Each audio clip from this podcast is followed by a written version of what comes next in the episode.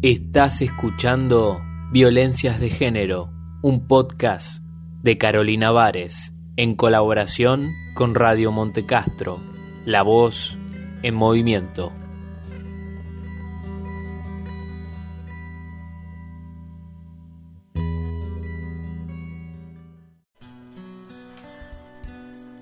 Hola, ¿qué tal? Habla Carolina Vares. Bueno, la semana pasada me presenté, soy periodista, estoy trabajando en todo lo que tiene que ver con violencia de género, pero haciendo hincapié en lo que tiene que ver con abuso psicológico. La semana pasada ya habíamos hecho una breve introducción de lo que vamos a estar hablando, que tiene que ver con las psicopatologías, que es el narcisismo o, el, o los psicópatas. ¿No? Eh, algo que están muy insertados en nuestra sociedad y que muchos desconocen. Cuando uno piensa en violencia de género siempre habla de la física, pero tal como hablábamos la semana pasada, eh, el abuso psicológico es central porque generalmente toda violencia física comienza con un abuso psicológico.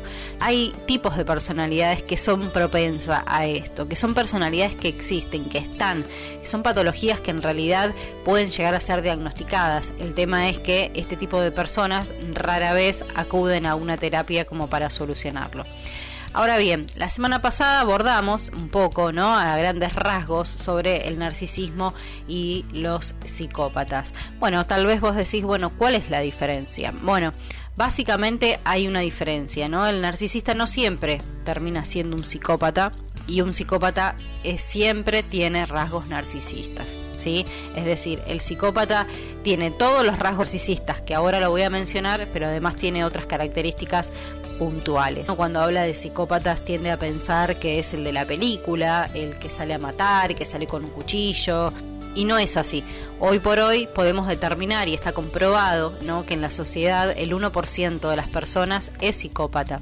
Generalmente estas personas eh, tienden a ocupar grandes lugares de, de, liderazgo, ¿no? Y no necesariamente es ese malhechor de las películas, ¿no? Bueno, vamos a comenzar hablando de algunas características de los narcisistas, por ejemplo, ¿no? Ellos tienen un sentimiento de superioridad en todo lo que hacen. Ellos son superiores, se consideran superiores en todos los ámbitos, ¿sí? No hay un, un ámbito donde ellos sientan que son inferiores. ¿Cuántas veces lo hemos visto esto en, familiares, en jefes, en compañeros y en las relaciones? ¿no? Cuando estamos hablando de violencia de género son personas que en la pareja generalmente se sienten superiores. Esa superioridad les va a dar lugar a la desvalorización de las personas. Es, decir, son personas que tienden a burlarse, a hacer bullying a la gente, de hablar por detrás, tienen esas características, porque siempre menosprecian al otro para ponerse ellos por encima. Ellos consideran que tienen que ser tratados de una manera especial porque son personas especiales.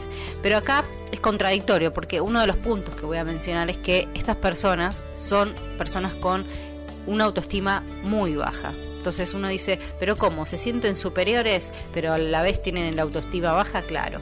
Ellos utilizan diferentes caretas, ¿no? Diferentes personajes, siempre mostrando la superioridad, pero es una cuestión estructural.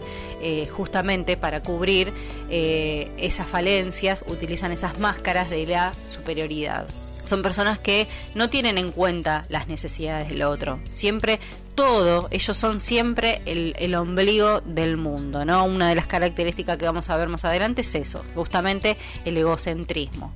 Todo gira en torno a ellos y ellos no tienen la capacidad de ver lo que al otro le está pasando, lo que el otro necesita. Son seres carentes de empatía también, ¿sí?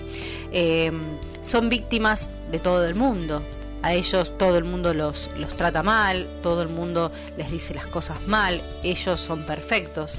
Eso es algo importante que hay que tener en cuenta. Son víctimas, siempre son víctimas. Ellos jamás hacen un mea culpa de las situaciones, siempre son víctimas son envidiosos porque eh, viven comparando con los demás, viven mirando, incluso son de estar eh, escondidas mirando lo que está haciendo el otro. Es un mecanismo de defensa que ellos tienen para la proyección de todas sus falencias eh, en el otro. No reconocen los problemas, no conocen sus errores, entonces nunca van a, tratar estas situaciones, ¿no? El egocentrismo, como bien lo decíamos, todo va a girar en torno de ellos. Ellos son el centro de atención ¿no? Eh, una validación extrema. Siempre ellos están buscando que uno los esté validando. Siempre les esté diciendo vos sos el mejor en esto, sos el mejor, sos el mejor empleado, sos el mejor padre, sos el mejor marido, sos el mejor novio. Siempre buscan la aprobación del otro. Y en las parejas se ve generalmente la competencia absoluta con el otro, donde el menosprecio aparece justamente para que ellos puedan ser revalorizados. ¿sí? Siempre la pareja va a ser, va a ser poca cosa, nunca va a llegar al nivel de él, porque él siempre tiene que tener eh, esa aprobación y esa validación extrema. Una de las características también es la promiscuidad, ¿sí? muy frecuente. Ellos utilizan esa energía sexual eh, para atraer a diferentes personas y obviamente eso a ellos los empodera y eh, tienden a, sentir que tienen más poder a través de esto, ¿no? de la promiscuidad, de tener varias parejas, de tener varias relaciones sexuales con varias mujeres. Se sienten realmente eh, superiores.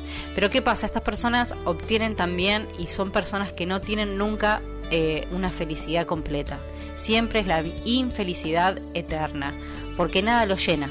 Tienen una herida profunda de base que al no ser tratada nunca lo pueden solucionar. Entonces ellos viven llenando esos vacíos eh, justamente con mentiras, porque viven presumiendo objetivos muy grandes, ¿Qué quiere decir esto? Son personas que aspiran a tener grandes puestos, quiero ser presidente, me voy a ganar la lotería, voy a tener el mejor auto, me voy a ir de vacaciones al mejor lugar del mundo, siempre tienen objetivos muy grandes.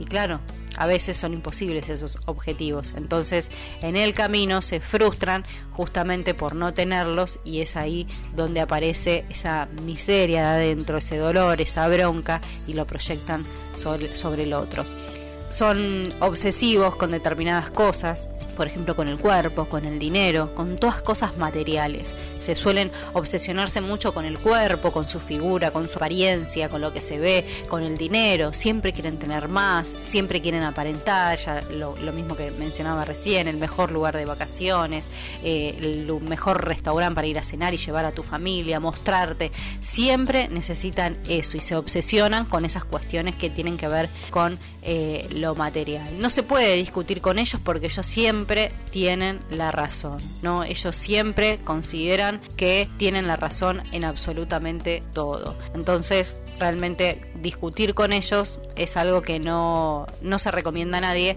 porque generalmente terminan ganando ellos. Y en esas discusiones generalmente ellos hacen una especie de se le dice control mental, porque logran poner lo que ellos quieren en la cabeza de la otra persona, entonces la otra persona termina diciendo y aceptando las cosas que muchas veces ellos eh, proponen.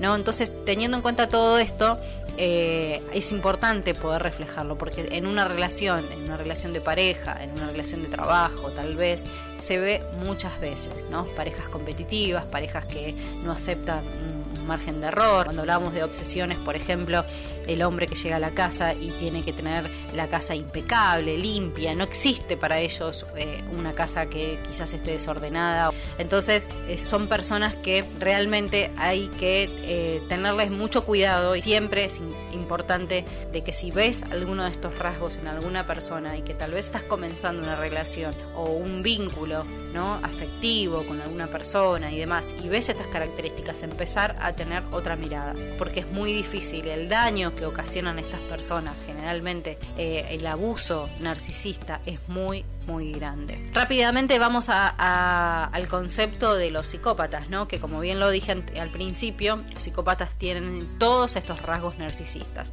Los psicópatas sí son narcisistas, pero además tienen características que marcan más eh, a fuego sus características, ¿no? que vos la ves y vos decís, esta persona tiene grandes rasgos eh, de psicópata. Manipuladores al extremo, manipulan todas las situaciones, todo al extremo, tragiversan, tienen la capacidad de tragiversar, de cambiar las palabras del otro, de las formas de pensar, al extremo, siempre, son manipuladores al extremo. Tienden a enmascararse en diferentes personas para lograr sus objetivos, es decir, ellos analizan claramente los perfiles de las personas y tratan de simular una empatía, de ser empático para esa persona, llegar a esa persona, conquistarla para lograr sus objetivos. Ellos no, no saben, no tienen eh, emociones, fingen sus, sus emociones, no tienen miedo, no saben expresar alegría. Muchas veces pasa que vos le das un regalo a esas personas y tal vez no saben expresar esa alegría. Quizás lo hacen de una manera eh, falsa que vos decís, es raro, pero es como que no expresó su alegría. No tienen miedo, ¿sí? siempre viven al límite, les gusta la adrenalina en todos los aspectos, siempre eh, viven con ese sentimiento de, vivir al límite. ¿no? Y obviamente carecen de empatía y de compasión. Están vacíos por completo, no reconocen al otro como tal. Siempre es ellos, segundo ellos y tercero ellos. Con respecto a lo que hablábamos de los delincuentes, bueno, tienen una gran predisposición a cometer delitos. ¿Por qué? Porque justamente como tienen la ausencia de la moral, ellos no tienen moral, no tienen miedo, muchas veces vamos a ver delincuentes o femicidas, justamente, que vos decís, ¿cómo lograron hacer esto? ¿No? Y bueno, es porque son personas que tienen grandes rasgos eh, psicopáticos, ¿no? Entonces eh, hacen, terminan matando, asesinando a sus víctimas justamente porque carecen de esa empatía, carecen de emociones, ¿no? Uno cuando ve un femicidio generalmente se, se estremece, se, se, impacta, porque decís, ¿cómo puede haber logrado eso? Bueno, justamente una persona que no tiene empatía, que no tiene emociones, lo puede hacer claramente, ¿no? Son personas sádicas también, que disfrutan mucho del sufrimiento ajeno. Vuelvo a repetir, vemos casos donde quizás los apuñalan de de 50 puñaladas, 13 puñaladas, de prender fuego, eh, bueno, cuestiones de ese tipo porque son personas sádicas que disfrutan mucho del sufrimiento ajeno. Son mentirosos patológicos, viven mintiendo, sus vidas son una mentira generalmente, arman historias en su cabeza y eso lo trasladan al punto tal que vos lo consideras muy verdadero, ¿no? Y es ahí donde uno tiene que tener atención. Generalmente en una primera cita, en un encuentro, siempre vienen con historias todo perfecto, todo muy armado, todo muy lindo y vos llegás a comprar esa situación porque decís, bueno, qué bueno su vida y sin embargo es porque están ocultando muchísimas cosas. O sea, saben estudiar perfectamente a las personas para atraparlas. Ellos ven a las personas como objeto. Son personas que les gusta muchísimo el poder, la política, la, la religión. Son parasitarios. ¿Qué quiere decir? Son personas que les gusta tener el poder. Ya sea el poder en una casa, la autoridad máxima siempre quieren ser ellos. En un lugar de trabajo quieren ser siempre jefes. No les importa cómo llegan. En política también, cuando uno ve eh, grandes líderes mundiales que de repente ves tomando decisiones que vos decís cómo puede tomar esa decisión. Bueno, hay muchos de estos que dicen los estudios, los psiquiatras, psicólogos, estadísticas, que grandes líderes políticos tienen rasgos narcisistas y psicópatas, porque justamente toman medidas que no piensan en la gente, no tienen empatía, que tal vez cualquier persona normal no las tomaría, ¿no? En lugares de sectas, en iglesias, siempre les gusta el poder. Y lo lamentable de todo esto es que tanto para los psicópatas como para los narcisistas no hay tratamiento, ¿sí? No hay tratamiento eficaz porque ellos no admiten esta problemática. Por eso tampoco hay cifras oficiales en cuanto al narcisismo y a los eh, psicópatas. Por eso eh, la idea siempre es poder difundir toda esta información para que la gente empiece a escuchar, empiece a evaluar, empiece a analizar también y empiece a interiorizarse más en esto y poder verlo en, en la sociedad, en los lugares donde nos manejamos. Está bueno que todas estas características que acá mencionábamos se empiecen a viralizar, que la gente empiece a tomar más contacto con estos términos y pueda comenzar a identificarlo. Para mí la clave, el abuso eh, psicológico tiene que ver con esto, con poder identificar estas dos personalidades que por supuesto todas tienen una base, ¿no? Generalmente hay una herida emocional que muchas veces es de la infancia, pero que también es importante porque la persona empática, que generalmente se vincula con este tipo de personas, cree en la posibilidad de que con amor esa persona va a sanar esa herida y en realidad esa persona no sana. Entonces, estas heridas emocionales que muchas veces tienen que ver con una familia disfuncional, con una herida en la infancia, con un abandono, con muchas cuestiones, eh, menosprecio, bullying en la infancia, diferentes situaciones que generan que hay un quiebre en la mente de estas personas y de ahí en más nacen estos rasgos.